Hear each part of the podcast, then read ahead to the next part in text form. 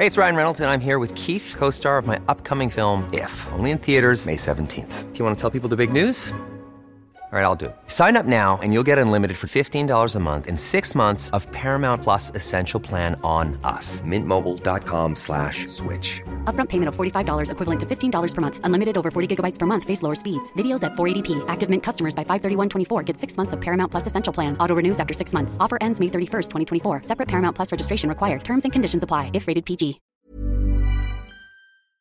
Heraldo Radio.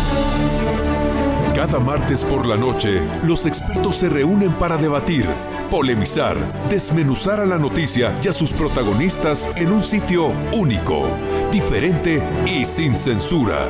Esta es la mesa de análisis, a fuego lento, bajo la conducción de Alfredo González Castro, por El Heraldo Radio. Iniciamos.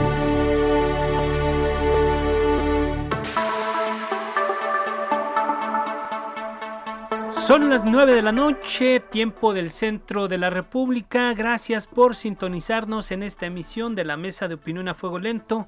Soy Alfredo González Castro y este martes, como cada semana, estamos transmitiendo desde la Ciudad de México por el 98.5 de su frecuencia modulada a prácticamente toda la República Mexicana y al sur de los Estados Unidos. Gracias, gracias a la cadena de El Heraldo Radio. Este martes, también como cada semana, saludo a mi colega y amigo Isaías Robles, quien me acompaña en la conducción de este espacio y nos va a platicar sobre los temas de esta noche, que por cierto son varios y de diversa índole. Isaías, ¿cómo estás? Muy buenas noches. ¿Qué tal Alfredo? Buenas noches, buenas noches a todo nuestro público. Pues sí, hoy eh, tenemos de todo como en botica, como se dice comúnmente.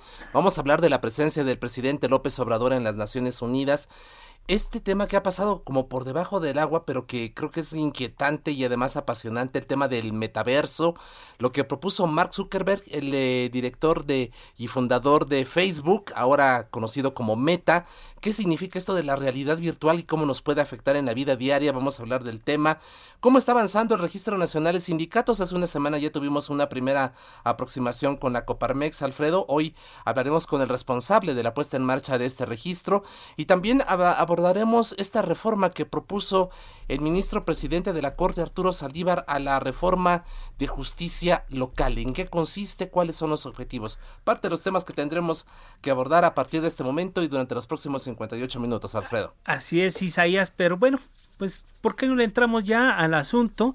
El como ya lo decías tú, el presidente Andrés Manuel López Obrador encabezó esta mañana la plenaria del Consejo de Seguridad de las Naciones Unidas que va a presidir nuestro país.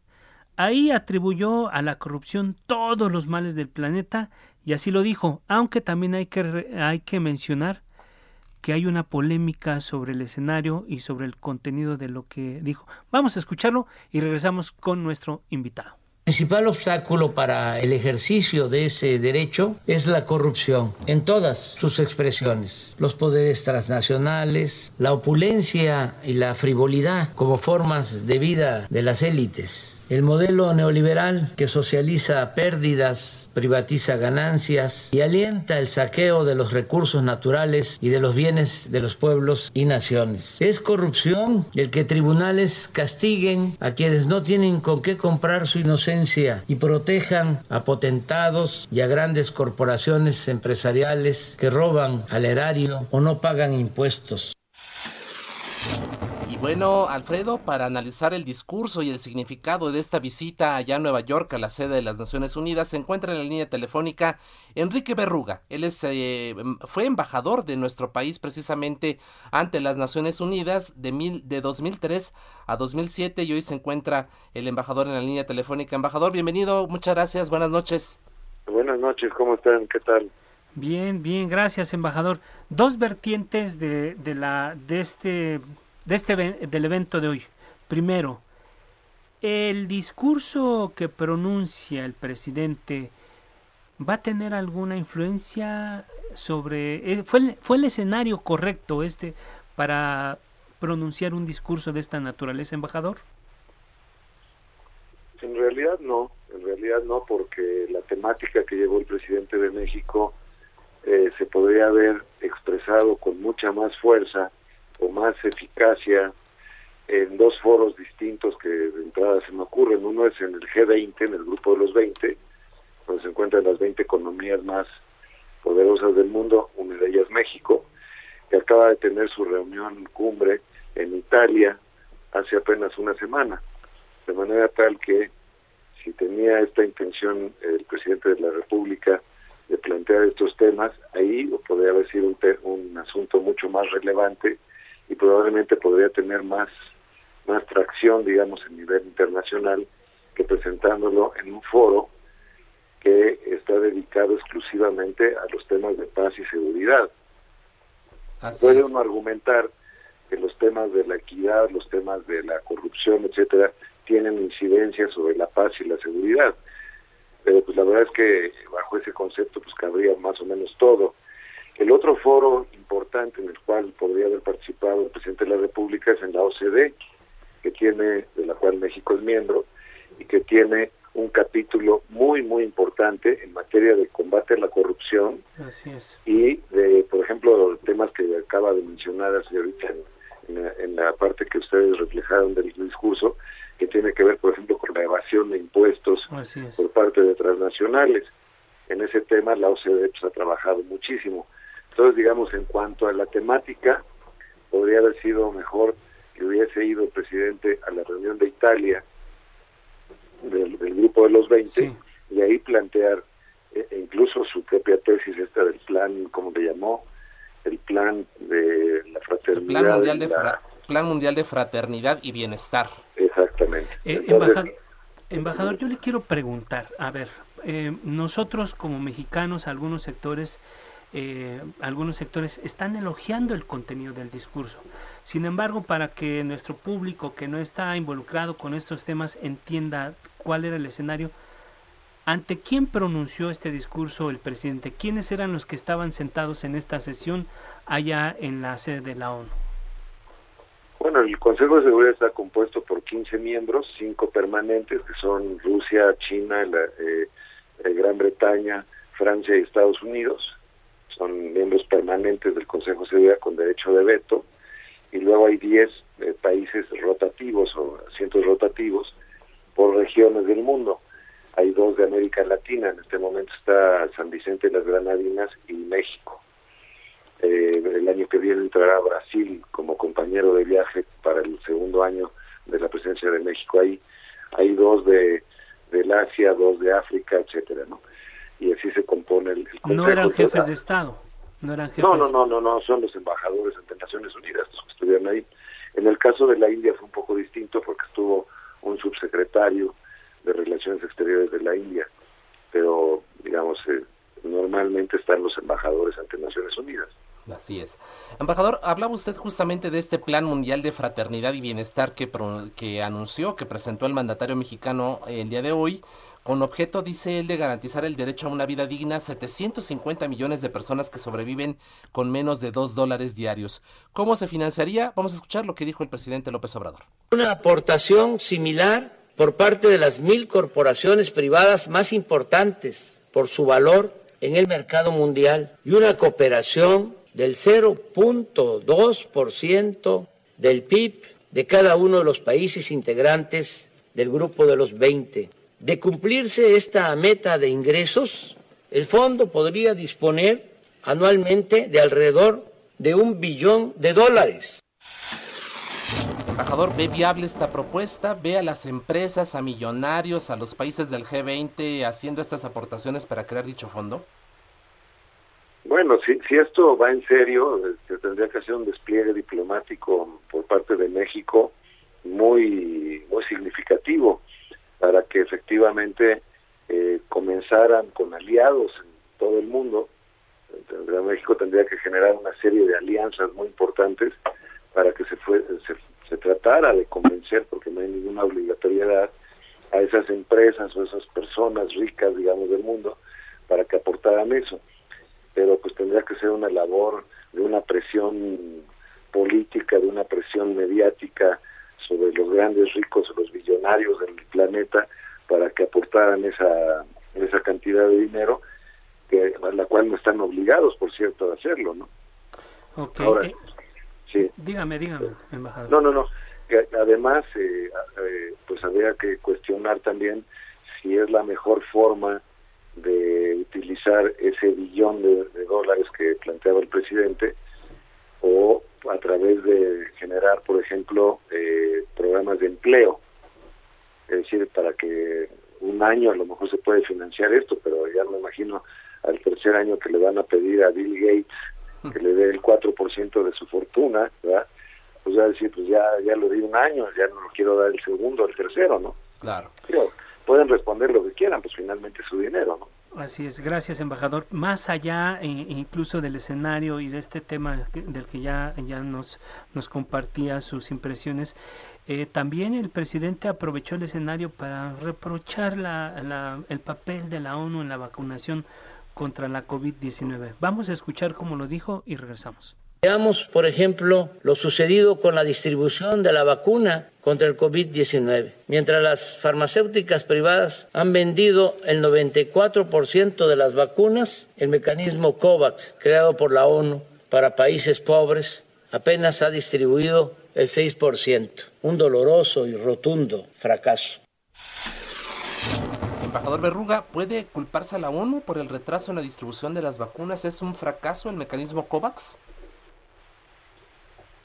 Bueno, eh, si, la comunidad internacional decide darle facultades, por ejemplo, la Organización Mundial de la Salud con sede en Ginebra, para que se haga otro otro tipo de mecanismo, pues la comunidad internacional habrá decidido eso y, y sería diferente, pero no tiene ese mandato la OMS. Es decir, se está pidiendo una atribución que no tiene Naciones Unidas. Entonces, eh, de hecho ya la creación del mecanismo COVAX, pues fue una novedad, digamos, para la OMS dentro de esto. En otras epidemias como el ébola o el SARS, por ejemplo, no hubo este tipo de, de gestiones siquiera por parte de la OMS. Cada quien pues acudía a los laboratorios que producían las vacunas o los tratamientos y se iba, digamos, obteniendo ese tipo de, de productos. Pero no es una obligación, digamos, de la OMS. La crítica pues, puede ser muy válida, pero pues hay que cambiar el sistema. Y el sistema solamente se cambia pues con la... Hay que recordar algo que la ONU, o sea, criticar a la ONU es un poco eh, irónico porque es como criticar una parte del cuerpo, ¿no? Yo critico mi pie izquierdo, bueno, pues, ¿por qué no hago algo al respecto? Es parte, o sea, México es parte de la ONU, es una autocrítica en algún sentido, lo que hizo el presidente, y eh, hay cosas en las que coincido, por cierto, plenamente con lo que señaló ahí, ¿no? La, parálisis que está en la que está sumergida las Naciones Unidas, el burocratismo en el que ha caído, o por ejemplo, eh, señaló en alguna parte de su discurso que, que los consultores y los asesores de programas, del, por ejemplo, del, del, del, del programa de Naciones Unidas para el Desarrollo, se iba el 70, bueno, yo sé el dato, o sea, el 70% del dinero no llega al destinatario, pasa por las manos de tantos asesores y tantos consultores que apenas llega el 30% a quien debe recibirlo, ¿no? Donde estoy en desacuerdo con él es que por ahí señaló que Naciones Unidas nunca ha tenido como objetivo eh, apoyar a los pobres del mundo. Esa, esa afirmación es absolutamente, este, digamos, eh, eh, desproporcionada. No, porque, por ejemplo, Naciones Unidas tiene el, el, el Plan Mundial de Alimentos, por ejemplo. Yeah. Eh, no, de repente hay una hambruna en Etiopía, como fue el caso en, en Darfur, y pues es Naciones Unidas la que lleva los alimentos, pocos o muchos, pero es la que lo lleva. Uh -huh. Y los programas de desarrollo que tiene a, a, a, nivel rural, por ejemplo, lo que se llamó la Revolución Verde, pues la creó Naciones Unidas. Había miles o millones de personas que no tendrían ahorita ningún tipo de sustento si no fuera por el apoyo que dio la FAO, por ejemplo, en su momento. Entonces, esa parte, pues sí, habrá gente que no lo sabe, pero y sonaba pues muy altisonante, pero no es cierto que la ONU dijo nunca ha hecho algo por los pobres, pero pues eso no es, eso no es correcto. ¿no? Gracias, embajador Enrique Berruga. Y ya para ir cerrando la participación, la cual agradecemos infinitamente, quiero preguntarle, embajador, ¿ve mañana la comunidad mundial debatiendo estos temas que, que fue a llevar el presidente López Obrador a la ONU? Incluso hasta medio les reprochó ahí el letargo que, que tiene este organismo. ¿Ve usted a la comunidad debatiendo estos temas o se quedará solamente en la comentocracia acá de nuestro país? No, eh, yo creo que eh, la, la, cuestión fundamental es cómo se va a activar todo el equipo de, diplomático de México en muchas capitales del mundo y por supuesto en Naciones Unidas mismos en Nueva York para que esto pueda tener un seguimiento. Es decir, si la, si la misión de México en Naciones Unidas va a ir tocando las puertas de otras misiones y decir, bueno, ahí este planteamiento del presidente de México, cómo reaccionan ustedes, etcétera. Es una construcción que toma muchísimo tiempo y mucho esfuerzo diplomático. Pero, en fin, se podría hacer, pero pues habría que abocar muchos más recursos diplomáticos de los que tenemos ahorita. Así es. Embajador Enrique Berruga, quien fue representante de nuestro país ante las Naciones Unidas de 2003 a 2007, le agradecemos mucho, como siempre, su tiempo y su confianza. Muchas gracias. Buenas noches. Con mucho gusto, buenas noches a todos. Gracias. 9 con 15. A fuego lento. Bien, eh, Isaías, amigos del auditorio, en medio de la crisis más profunda que ha vivido el creador y fundador de Facebook, Mark Zuckerberg, anunció el cambio de nombre de su empresa por Meta, así como el futuro al que quieren apostar, el metaverso o la realidad virtual. Es la voz del propio Zuckerberg, Vamos y regresamos con otro invitado, Isaías, amigos del auditorio. Future where with just a pair of glasses, you will be able to step beyond un mundo en el que solo con ponerte unos lentes podrás trascender el mundo físico y sumergirte en experiencias como las que hemos mostrado hoy. ¿No es esa la gran promesa de la tecnología? Poder estar con quien queramos, teletransportarnos a donde queramos y experimentar cualquier cosa. Y bueno, para dialogar sobre este apasionante e inquietante tema hemos convocado a José Flores, director de comunicación en la red en defensa de los derechos digitales. Pepe, ¿qué tal? Bienvenido, buenas noches. Hola, buenas noches. Un gustazo estar contigo, este Isaías, Alfredo, qué gustazo. Muchas gracias, José. Pues, ¿qué es el metaverso? A ver, vamos a empezar por lo por lo, básico. ¿Qué nos puedes decir, Pepe? Bueno, eh, justo como mencionaban al inicio, eh, la compañía propietaria de Facebook decidió hacer un eh, cambio de imagen, un relanzamiento, em, a través del cual ha anunciado algunos planes que tiene en apostar no solo ahora por sus plataformas digitales, sino por plataformas vinculadas con realidad virtual y con realidad aumentada. Em, lo que busca Facebook con estas plataformas es, em, de acuerdo como dijo Mark Zuckerberg, tratar de ofrecer una experiencia distinta de eh, cómo nosotros actualmente eh, navegamos en Internet, ¿no? Y de hecho utiliza este término rimbombante de metaverso para referirse a esta serie de tecnologías y de interacciones que, dicho sea de paso, todavía no se encuentran en una madurez suficiente como para considerarlas viables. Sin embargo, pues nos ha puesto o ha tratado de poner a la opinión pública a fantasear con estas posibilidades. Em, algo que a mí me parece muy interesante hablar desde el inicio es que esta movida o este anuncio llega en un contexto muy particular para Facebook. Llega justo cuando está enfrentando severas críticas, no solo eh, en el público, sino también eh, en audiencias en el Senado estadounidense respecto del tratamiento que hace de la información de las personas usuarias. Los datos eh, personales. así es, también en el contexto de las filtraciones que recién se hicieron de los eh, llamados papeles de Facebook o los documentos de Facebook, donde se demuestra pues que la propia red social, que a pesar de que cambie de nombre, pues no va a cambiar de prácticas. Eh, estos papeles demostraron, por ejemplo, que Facebook está consciente de que sus eh, algoritmos son nocivos para la conversación pública, está consciente de que incentiva el discurso de odio y el discurso polarizante y está consciente de que em, su plataforma representa eh, graves riesgos para los discursos en muchos países en los cuales decide no actuar.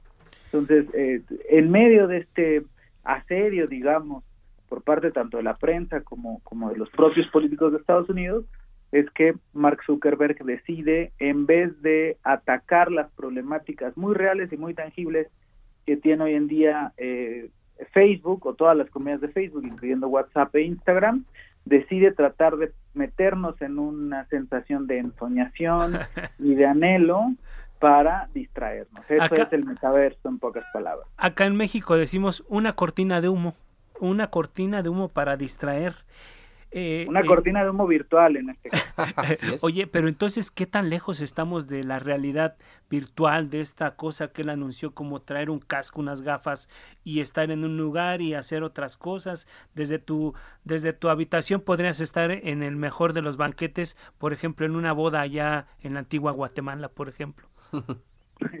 no, eh, digamos que podemos hablarlo en varias dimensiones. ¿no? En primer lugar o en primera instancia, creo que es importante verlo primero desde la capacidad tecnológica. Es decir, estamos actualmente en un momento tecnológico de desarrollo en el que podamos llegar a esto, digamos que todavía no es viable, ¿no? Facebook sí ha estado trabajando desde hace algunos años, por ejemplo, eh, después de, de, adquirir una empresa llamada Oculus VR, en el desarrollo de gafas inteligentes y gafas inmersivas. Eso es cierto, ¿no? Igual eh, las, las animaciones y, los videos que ha mostrado eh, para tratar de nuevo de maravillarnos respecto al metaverso, algunas de esas capacidades tecnológicas se encuentran. Sin embargo, no podemos despegar esta noción de, eh, digamos, otros niveles. En primer lugar, em, que todavía no existen marcos ni jurídicos ni marcos regulatorios respecto de todo lo que intenta hacer Facebook. ¿no? Algo que ha advertido por ejemplo, John Davidson, que es abogado de, eh, la Electronic Privacy Information Center, es que estas interacciones que tendríamos en ambientes de realidad virtual como los que propone este dichoso metaverso, pues van a recabar muchísima más información de la que actualmente ya le entregamos a las plataformas. Así es. Dice este abogado que dependiendo cómo vaya a construir Meta este sistema, estos datos pueden incluir desde nuestros movimientos oculares, rastreo del cuerpo, escaneo facial, huella de voz, presión arterial, e incluso el ritmo cardíaco. Signos vitales. en realidad creo que es una cuestión que antes de, caer en esta ensoñación y en esta aspiración, deberíamos cuestionar severamente si es que este futuro tecnológico lo queremos dejar en manos de la empresa que peor historial tiene a nivel global en el manejo de nuestra privacidad. Siempre eh, hablabas un poco, Pepe, de este debate sobre el tema de la regulación del Internet, ¿no? Que siempre es un debate ahí hasta dónde, cómo, en fin, pero ya hablar de todo esto que tú nos estás comentando, el metaverso, sí implicaría que previamente estuviese, eh, existiera un marco jurídico y regulatorio para, para todo ello, ¿no? Para ponerlo en marcha como se pretende como nos están vendiendo esta ensoñación. Sí, justamente, y no solo eso, eh, las propias plataformas digitales en su estado actual nos presentan riesgos y desafíos que todavía como sociedades no hemos logrado em, decidir o discernir cuál va a ser el camino que vamos a tomar. Es decir, todavía em, al día de hoy Facebook o bueno Meta dentro de sus plataformas presenta una serie de problemas muy graves, sobre todo riesgos para el ejercicio de los derechos humanos de las personas que utilizan sus plataformas. ¿Y qué tan viable ves tú, perdón que te interrumpa Pepe, qué tan viable ves tú que haya un frente jurídico y que se detenga esta pretensión? Más allá de que se detenga, creo que sí hay que estar atentas y atentos a los debates que están ocurriendo a nivel global. Un ejemplo es em, el anuncio que, la propia empresa de Meta hizo de que Facebook iba a limitar el reconocimiento facial dentro de su red social, ¿no? Como sabemos, existe una función eh, mediante la cual automáticamente eh, Facebook reconoce nuestro rostro en fotografías y en videos para que podamos etiquetarnos o etiquetar a nuestras amistades. Y Facebook ha decidido ahora ponerle pausa e incluso decir que va a borrar más de mil millones de pues patrones faciales que tiene, tiene guardados. Sí, influyó la, la presión, digamos. Por supuesto que influye la presión. Sin embargo, también hay que ver que Meta no va a cambiar, ¿no? Eh, en realidad lo que está haciendo Facebook es esperar, esperar a ver qué es lo que deciden los reguladores en Estados Unidos para ver de qué lado se pone. Y en paralelo está analizando las implicaciones legales de, por ejemplo, implementar su algoritmo de reconocimiento facial en estas gafas inteligentes que planea, ¿no? es, decir, por un lado, Facebook está tratando de contener la presión de la opinión pública, cada vez más y más consciente del tema de la privacidad y del daño que le está haciendo esta empresa, y por otro lado, juega un poquito a nadar de muertito en lo que los reguladores, principalmente de Estados Unidos y de la Unión Europea, toman decisiones respecto de estas tecnologías. José Flores, director de comunicación en la red en defensa de los derechos digitales, gracias por conversar con el público de Fuego Lento sobre este apasionante e inquietante tema del metaverso y lo dejamos por supuesto abierta la comunicación. Muchas gracias, Pepe. No, muchísimas gracias a ustedes. Que pasen buena noche. Gracias. Hacemos una pausa. Alfredo, volvemos. Sigue en la polémica por El Heraldo Radio, con los que saben de política y la desmenuzan. En la mesa de análisis. A fuego lento. lento. Con Alfredo González Castro. Regresamos. Heraldo Radio.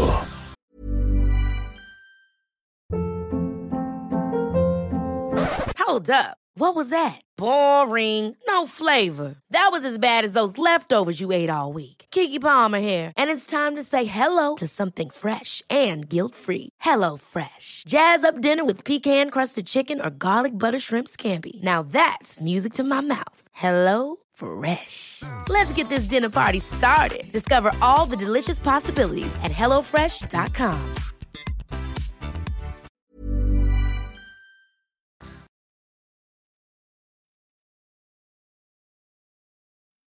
Heraldo Radio.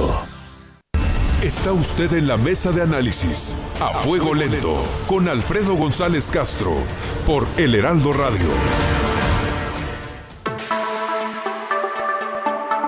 Son las 9 de la noche con 30 minutos, tiempo del centro de la República. Volvemos a la mesa de opinión a fuego lento. Les recuerdo que estamos transmitiendo totalmente en vivo por el 98.5 de su frecuencia modulada desde la Ciudad de México a toda la República Mexicana y al sur de los Estados Unidos gracias a la cadena de El Heraldo Radio. Isaías, amigos del auditorio, estamos de regreso, venimos de dos temas muy importantes, que es la participación del presidente en el Consejo de Seguridad de las Naciones Unidas y también hablamos de esta modificación que pretende hacer el dueño, amo y señor de las redes sociales, eh, el dueño de Facebook, Zuckerberg. Y bueno, un tema, bueno, los dos temas que vamos a seguir abordando porque creo que van a dar mucho, van a dar mucho para seguir la conversación en próximos espacios, Isaías. Así es, pero por lo pronto, si te parece, y, y igual en nuestro público, eh, vamos a retomar un asunto que iniciamos la semana pasada. El, el, miércoles 3, es decir, el miércoles de hace ocho días, se puso en marcha el Registro Público Nacional de los Sindicatos. Y en este espacio el martes, Alfredo, conversamos sobre, sobre el tema con Lorenzo Roel. Él es presidente de la Comisión Nacional Laboral de la Coparmex. Esto nos dijo precisamente sobre este registro público de los sindicatos. En esta parte del proceso de, de, la, de la reforma laboral, pues están lo que ella mencionaba que son las legitimaciones de los contratos colectivos de trabajo, en donde en la fórmula que explicaba ella, pues tendrán que ya estar participando los trabajadores en la fórmula de voto personal, libre, directo y secreto ah, para validar sus contratos colectivos y no nada más para ellos, sino también para participar en sus revisiones eh, contractuales y en la vida de los organismos sindicales, que yo creo que por eso es muy importante el día de mañana que ya entra en funcionamiento. Para dar seguimiento a este importante tema que implica la puesta en marcha de la segunda etapa de la reforma laboral, amigos del auditorio, se encuentra en la línea telefónica Alfredo Domínguez Marrufo. Él es director general del Centro Federal de Conciliación y Arbitraje. Alfredo, gracias, muy buenas noches, ¿cómo estás? Muy buenas noches, eh, Alfredo. Pues eh, un gusto estar eh, con todo su auditorio. Muchas gracias, Tocayo. ¿Por qué no, no arrancamos, maestro, con un balance a una semana de que formalmente entra en operaciones el Centro Federal de Conciliación y Arbitraje? Parece que ahí tenemos ahí. Se nos cortó la llamada en unos minutos más, ya nuestro equipo de producción está por restablecerla, pero bueno, este, justamente a una semana creo que es importante que el, responsable de parte del gobierno federal y de la Secretaría del Trabajo Alfredo Domínguez Marrufo nos diga justamente cuál es el balance que nos pueda presentar sobre este registro. Eh, maestro Alfredo Domínguez Marrufo, recuperamos la comunicación. Le preguntaba a mi colega Alfredo, a una semana de la puesta en marcha, ¿cuál es el balance que nos puede presentar justamente de este registro nacional de sindicatos? Pues eh, fundamentalmente, como se trata de una, una nueva función, digamos, la de registro, de todos los contratos colectivos y de todos los sindicatos del país eh, que iniciamos este 3 de noviembre. Tenemos eh, nosotros buenos resultados, desde luego, porque se ha incrementado ya pues, el número de solicitudes que, que se, por parte de las organizaciones sindicales, por parte de las y los trabajadores que han, han ya acudido a, a solicitar su modificación de estatutos, el registro de sus nuevas directivas sindicales. Y sobre todo porque eh, al, al, entrar nosotros en 13 entidades federativas adicionales a las ocho primeras en las que entramos en funciones el 18 de noviembre de hace un año, casi a un año exactamente, estamos nosotros ya cubriendo 21 eh, entidades federativas ya del país con un nuevo un nuevo modelo laboral privilegia la conciliación como el método más eficaz para resolver conflictos laborales, tanto en lo individual como en lo colectivo, pero también en el caso del Centro Federal de Conciliación y Registro Laboral, que ya tiene a su cargo todo el registro nacional de todos los sindicatos y contratos colectivos de todo el país. Muy bien, eh, maestro Domínguez Marrufo, yo le quiero preguntar, eh, eh, una parte importante de lo que va a atender este Centro Federal de Conciliación y Arbitraje, que es parte de esta reforma, es la democracia sindical. Es parte de lo que de la, encomienda que tienen ustedes. Aquí yo lo, lo que le quiero preguntar es si están bien capacitados los operadores del Centro Federal en materia de registro sindical y verificación de consultas democráticas porque prácticamente ustedes se van a convertir como en una especie de INE de los sindicatos auxiliados por, eh, por el instituto. ¿Qué nos puede comentar al respecto, maestro Domínguez Marrufo? Sí, desde luego que eh, nuestra nuestra propia normatividad, la propia ley federal del trabajo y nuestra ley orgánica, nuestros, nuestros estatutos del centro establecen que los servidores públicos, las y los servidores públicos eh, de, de esta institución tienen que pasar por un riguroso concurso público y abierto, en donde hay un examen general, donde hay una evaluación de la trayectoria académica y de la experiencia laboral, pero también en una entrevista por un cuerpo colegiado. Y aparte de eso, una vez que se toma la decisión de los mejores perfiles, se tomó la decisión de que incorporar a los mejores perfiles de hombres y para hacer todo el trabajo sustantivo. También se eh, realizó todo un proceso de capacitación y de formación de cada uno de las y los compañeros, de tal forma que nosotros estuvieron haciendo las contrataciones prácticamente entre tres y dos meses antes para llevar a cabo la capacitación, no, no tan solo en el aspecto eh, teórico, sino en el aspecto práctico, porque como usted sabe ya estamos nosotros atendiendo a ocho entidades de la República en ese sentido, pues estuvieron ya incluso participando en conciliaciones, ¿no? Este, presenciando conciliaciones individuales y colectivas, estuvieron también atendiendo trámites de registro de contratos y de sindicatos y también estuvieron atendiendo, acompañando a nuestros verificadores y a inspectores federales del trabajo que nos auxilian a nosotros en el centro para realizar la verificación de estas consultas de los trabajadores para validar sus contratos colectivos de trabajo, para las legitimaciones de sus contratos y también en elecciones sindicales. Con esto se eliminan, eh, con este registro maestro se eliminan los llamados contratos de protección, los sindicatos blancos. ¿Tienen ustedes un diagnóstico de cuántos trabajadores permanecían aún bajo esas condiciones y, contratados bajo este tipo de, contratos? Bueno, nosotros tenemos una, una ya, eh, digamos, en nuestro sistema, ya el, registro, tenemos en registro, son más de 300 mil expedientes que se nos han turnado por parte de las juntas de conciliación y arbitraje de eh, contratos colectivos de trabajo y 28 mil, cerca de 28 mil sindicatos eh, a nivel local y eh, 2.200 sindicatos a nivel federal. Pero podemos decir que en lo que se refiere a contratos de protección estamos hablando que es más del 80% de todos estos contratos colectivos consideramos que son contratos de protección porque fueron firmados a espaldas de los, de los trabajadores y que finalmente ellos nunca fueron consultados cuando fueron firmados y mucho menos respecto de las revisiones que en su caso se hubieran realizado. Eh, gracias, maestro. Eh, en, en, días recientes, bueno, hace poco tiempo vimos que hubo una polémica por la legitimación del contrato colectivo en la planta de General Motors allá en Silao, Guanajuato. Y en algún momento se pensó que había una vigilancia excesiva, que fue un, tema que dio mucho, que generó mucha, mucha polémica. La pregunta que le quiero hacer yo concretamente es, ¿será el Centro Federal la instancia que le va a abrir la puerta a los nuevos sindicatos aliados a la 4T y depurar a los viejos sindicatos? ¿Qué nos puedes comentar sobre esto en particular? Bueno, lo hemos nosotros eh, ya reiterado este esta institución, eh, este INE laboral, como ya lo decimos, pues lo que hace es eh, dar, eh, poner las bases para que haya piso parejo, para que los trabajadores puedan ejercer su voto de manera personal, libre, secreta y directa.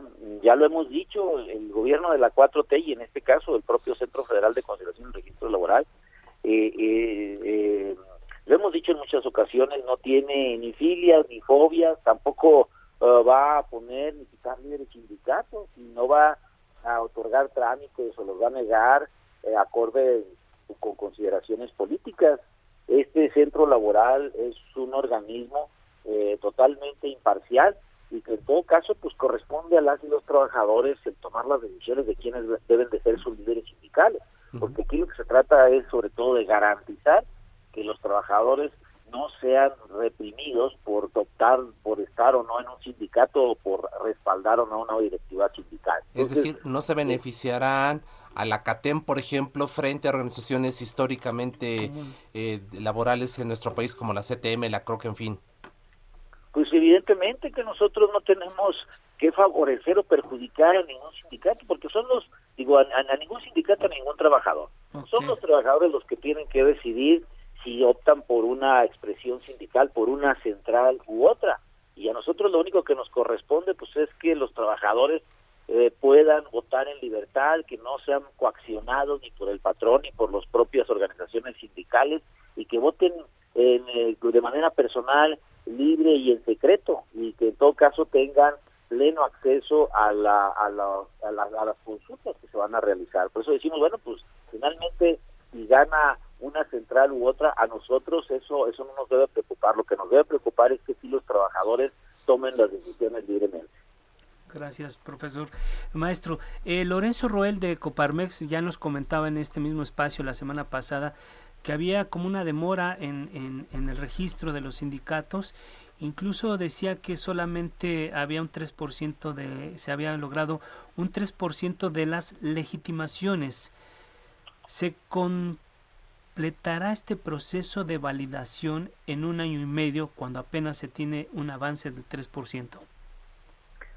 Que eh, esto, mira, la legitimación de los contratos colectivos de trabajo corresponde eh, directamente a los sindicatos, son ellos los titulares de esos contratos colectivos, no nos corresponde a nosotros, a nosotros como centro lo que hacemos es facilitar que los sindicatos puedan hacer las consultas para que los trabajadores se manifiesten si respaldan o no el contrato colectivo de trabajo. En todo caso, lo que estamos haciendo es eh, los eh, eventos de capacitación, de sensibilización con las grandes centrales obreras, ¿no?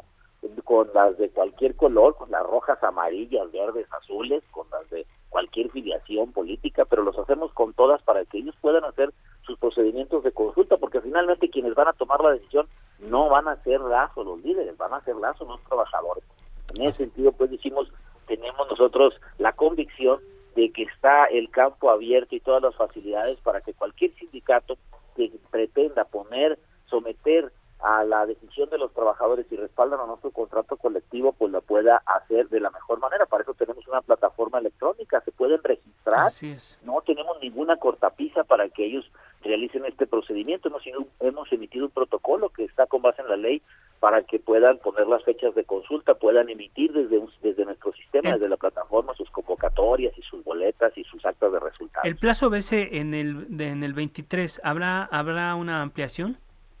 Pues eh, eh, eso lo eso lo tendrá que decidir, decidir en todo caso el Congreso Federal, porque en este sentido pues ya hay una fecha establecida en el transitorio décimo primero del decreto que reformó la Ley Federal del Trabajo el primero de mayo de 2019 y está esta fecha del primero de mayo de 2023 son son precisamente estos cuatro años que México se comprometió eh, con nuestros socios comerciales para depurar todos los contratos colectivos que existen en el país y que los trabajadores tuvieran ese derecho a conocerlos y en su caso a respaldarlos o no. Entonces eso le corresponde a las y los sindicatos y nosotros lo que estamos haciendo es también este, urgiéndoles para que si quieren hacer este procedimiento no lo hagan al final y podamos nosotros generar ya la agenda y los calendarios en cada una de las grandes centrales sindicatos, sindicatos, porque eso es en beneficio también de ellos, porque los que no lo legitimen, evidentemente que ese contrato colectivo pues cesará sus efectos en términos de la colectividad y quedarán solamente vigentes los contratos individuales de trabajo. Así es. Alfredo Domínguez Barrufo, director del general del Centro Federal de Conciliación y Arbitraje, muchísimas gracias por aceptar esta invitación y mantenemos abierta la comunicación con usted para ver cómo avanza justamente esta segunda etapa de la reforma laboral. Muchísimas gracias por lo pronto. Al, al contrario, don Alfredo, siempre estaremos atentos a cualquier llamado para, para poder explicar de qué va el nuevo modelo laboral y sobre todo el rol que tiene el Centro Federal. Le agradezco mucho. Muchas gracias. 944. A fuego lento. Días, amigos del auditorio, vamos a, al último tema de este, de este espacio. El presidente del Poder Judicial de la Federación, Arturo Saldívar, llamó el pasado viernes a poner en marcha una gran reforma de la justicia local. Así lo expuso al inaugurar la Asamblea 16 ordinaria de la Asociación Mexicana de Impartidores de Justicia. Escuchamos y volvemos con nuestro invitado tenemos una justicia local muy dispareja, no solo que trata de manera distinta a las personas que están en condiciones de vulnerabilidad económica o de otro tipo, sino entre los mismos estados hay diferencia de la calidad de justicia que se presta. Y es esta justicia la que llega de primera mano al ciudadano, la que lastima, la que ofende, pero la que es al final del día la primera esperanza de la gente bueno, para conversar sobre este asunto hemos convocado al maestro Hugo Concha Cantú. Él es investigador del Instituto de Investigaciones Jurídicas de la UNAM y director de la revista Reforma Judicial. Eh, maestro, ¿qué tal? Bienvenido, muy buenas noches. Buenas noches, Isaías Alfredo, qué gusto saludarlos. Solo les recuerdo que los últimos serán los primeros, ¿eh? así es, así es. Pero no menos importante el tema, es muy importante porque tiene que ver con un pendiente de, de, digamos, de los, de los, todos los poderes con los mexicanos que, que tiene que ver con el tema de la justicia. Y bueno, precisamente de esto, maestro, ya se resolvieron todos los problemas de la justicia federal como para pensar ahora en ir a la justicia local o vamos a estar eh, trabajando en dos pistas. Es una pregunta muy importante la que me estás haciendo. No, no todos los temas de la justicia federal están resueltos, ni mucho menos. Hoy en día la justicia en México, en términos generales, sigue teniendo enormes desafíos y enormes retos. Pero es cierto también que hay una desigualdad, una desproporción enorme entre lo que tiene y lo que logra la justicia federal, empezando por los recursos, a lo que logra la justicia local o de las entidades federativas. Y este es un fenómeno que llevamos pues, toda nuestra historia contemporánea eh, cargándolo. Eh, el sistema presidencialista mexicano, que fue un sistema que propició que la federación se volviera, en términos generales, el poder más fuerte frente a los locales, pues también afectó mucho el término, en, términos generales, al, al ámbito jurisdiccional. Y en el ámbito jurisdiccional, tenemos incluso mecanismos y procedimientos que hacen que la justicia federal se encuentre por arriba y acabe siendo la última instancia, la instancia correctora de la justicia local. Eso es muy desproporcionada porque la justicia federal tiene básicamente como tres veces o más, dependiendo contra qué entidad federativa la comparamos, los recursos que puede tener esto. Entonces, cuando le exigimos a la justicia local que se mejore, que se perfeccione, pues tenemos que meternos a la raíz de los problemas que esto tiene. Y esto tiene problemas a veces eminentemente de su contexto local en cada entidad federativa, pero también de una enorme desigualdad frente a la justicia federal. Es, son muy importantes las palabras que dijo el presidente del Poder Judicial Federal, tanto de la Corte como del Consejo de la Judicatura. Pero también hay que poner una balanza que ahora que empujó una enorme reforma judicial, él decidió no tocar ningún tema que beneficiara de forma alguna a la justicia local. Y pongo un ejemplo para no quedarme simplemente en la abstracción. Entre los temas más importantes de la reforma judicial de Saldívar, esta que se aprobó este año, se menciona obviamente una mejoría de la escuela judicial. ¿no? Yo la pregunta que siempre he tratado de hacer en foros es ¿y por qué la escuela judicial solo se quedó para los miembros del Poder Judicial Federal? ¿Por qué no pensamos, ya que a veces les gusta también la nacionalización de las cosas, y aquí si hubiera sido muy virtuosa, una escuela nacional judicial, en donde le dieran lo que no tienen las entidades federativas, las posibilidades de preparar a sus miembros, desde secretarios, jueces, magistrados, para que verdaderamente tuvieran también la formación necesaria y pudieran tener un buen desempeño. Y este tema, que era un tema creo que muy noble, muy importante y muy necesario, simplemente no les interesó. Toda la reforma judicial fue una reforma judicial federal para fortalecer el gobierno básicamente de la presidencia de la Corte y del Consejo de la Judicatura Federal, que básicamente son los, los temas centrales de esa reforma judicial. ¿no? ¿Podríamos decir entonces que la justicia local sigue siendo el eslabón más débil de nuestro sistema de procuración y administración de justicia? Bueno. Sí, ¿me escuchó? A ver, Maestro Concha. A ver, repite la pregunta. Es que casi no los oigo, perdón. Ah, le, le preguntabas que si con base en este diagnóstico que usted nos presenta, podremos considerar que la justicia local es el eslabón más débil de nuestro sistema de procuración y administración de justicia. ¿Es, es, es la justicia local el eslabón más débil de nuestro sistema de procuración? No y los escucho, eh, perdón. Creo que no Algo nos está, ahí escuchando. Con la, con la comunicación, vamos a... Bueno, un tema, un tema muy importante porque ya lo decía el, el presidente ministro en la Corte, tenemos una justicia local muy dispareja y que solamente se...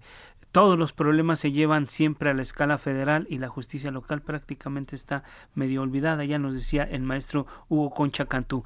Eh, revisar, estamos eh, tratando de recuperar la comunicación, Isaías, pero en realidad es preocupante, esto es preocupante si se toma en cuenta que 90% de todos los delitos que se cometen en el país son investigados y en su caso procesados por los órganos judiciales locales. Así el dato que, que, que teníamos aquí para, para comentarlo con el, ma- con el maestro Concha Cantú Isaías. Así es, parece que ya restablecimos la, la comunicación. Eh, comentamos dos cosas, este maestro. Uno, eh, si, si usted considera que entonces la justicia local sigue siendo el eslabón más débil de nuestro sistema de procuración y administración de justicia, y también un dato preocupante que comentaba Alfredo, 92% de los delitos que se cometen en el país son investigados y en su caso procesados por los órganos judiciales locales. Entonces, ahí tenemos un gran problema, ¿no? tenemos un gran problema, y, pe- pero ojo con una con tu primera pregunta, Isaías, porque decías que si la justicia local es el eslabón más fácil de la procuración y administración de justicia, no. En México hoy en día la procuración de justicia está hecha a pedazos, está en ruinas, empezando por la Fiscalía General de la República, que solo resuelve los casos que le interesan y casi de manera personal al fiscal general. Los grandes casos básicamente se olvidan, se guardan en cajones y no se investigan. Falta preparación, falta profesionalización de los miembros que deberían de investigar y perseguir los delitos. Y esto se repite casi en todas las fiscalías de los estados, con algunas notables excepciones. Entonces, ojo, porque la Procuración de Justicia está peor. En todos los niveles. Solo hay un nivel, se llaman Fiscalías de la República. La impartición de justicia, que es otra cosa, que es lo que hacen los jueces, que hay que, hay que separar. Técnicamente es muy distinto, es muy diferente la procuración a la impartición. Lo que hacen los jueces en general en el país está en otro nivel. En términos generales, se podemos afirmar que los jueces son funcionarios que han tenido mucha más preparación, mucha más capacitación. En la mayor parte de las entidades federativas cuentan con institutos que los preparan, que, las, que los obligan a presentar exámenes para poder ascender en la carrera judicial. Y eso a lo largo de los años, pues sí muestra una diferencia. El problema es que cuando el resto de tus instituciones, particularmente las de seguridad, no funcionan bien, sobre todo en el tema este que menciona Alfredo de los delitos, pues lo que le llega a los jueces son pues casos ya muy podridos. Todos los jueces tampoco son magos, los jueces tienen que acatar la ley y cumplir con la ley. Si las investigaciones vienen mal hechas, pues los jueces no tienen otra cosa más que decir este caso no va a ningún lado y no puedo resolverlo y vámonos para afuera, ¿no? ¿Por dónde empezar esta recomposición a la que invita el, el ministro Saldívar? Yo creo que sería muy importante pensar el tema que mencionaba yo anteriormente. ¿Por qué no pensamos en de qué manera podemos todos juntos, pensando en un sistema de justicia de todo el país, mejorar a los jueces y a los funcionarios judiciales? Y eso yo creo que se logra con la capacitación y con la formación. Yo creo que el tema de la educación judicial es un tema clave para contar con buenos jueces en el país y que además estén vinculados justamente con las procuradurías o fiscalías, estén vinculados con la justicia federal y empezar lentamente en un tránsito en donde verdaderamente separemos el ámbito federal de los ámbitos locales, una vez que logremos niveles aceptables de impartición de justicia a nivel de las entidades federativas. Así es. Sin duda, este es un tema que da para mucho más. Eh, maestro Hugo Concha Cantú, dejamos abierta la Un programa completo, para maestro, pero más del tema, efectivamente. Y no solamente uno, varios diría yo, ¿no? Pero por lo pronto, pues gracias por aceptar nuestra convocatoria y por arrojar luz en este asunto. Gracias, eh, maestro. sus órdenes, muchas gracias, qué gusto saludarlos. Gracias. Gracias, maestro. Pues llegamos al final de este espacio.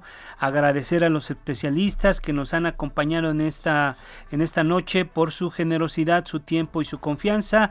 Los invitamos a que nos acompañe mañana igual a las 9 de la noche a la mesa de opinión en coproducción con la silla rota. Agradecemos a Ángel Arellano, Georgina Monroy, Javier Báez y Gustavo Martínez. Nos vamos, Isaías. Así es, y quédese con Heraldo Capital, Virgilio Pasotti, aquí en las frecuencias de El Heraldo Radio. Muy buenas noches, descanse, cuídese.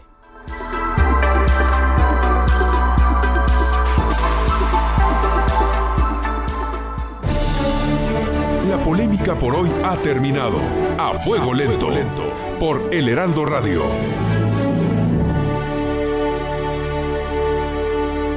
Heraldo Radio.